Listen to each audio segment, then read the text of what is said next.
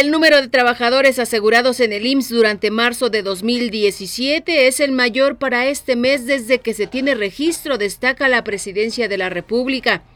Desde la Ciudad de México, Sonora cuenta con una aliada en todas sus decisiones, dijo Miguel Ángel Mancera, tras reconocer a la gobernadora Claudia Pavlovich por el incremento en la generación de empleos. La Comisión Nacional de los Derechos Humanos pide intensificar los esfuerzos para hacer efectivos los derechos humanos de la niñez y adolescencia indígenas en el país.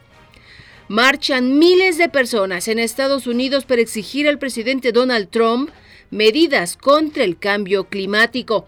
Le informó Noemí Castillo Vázquez.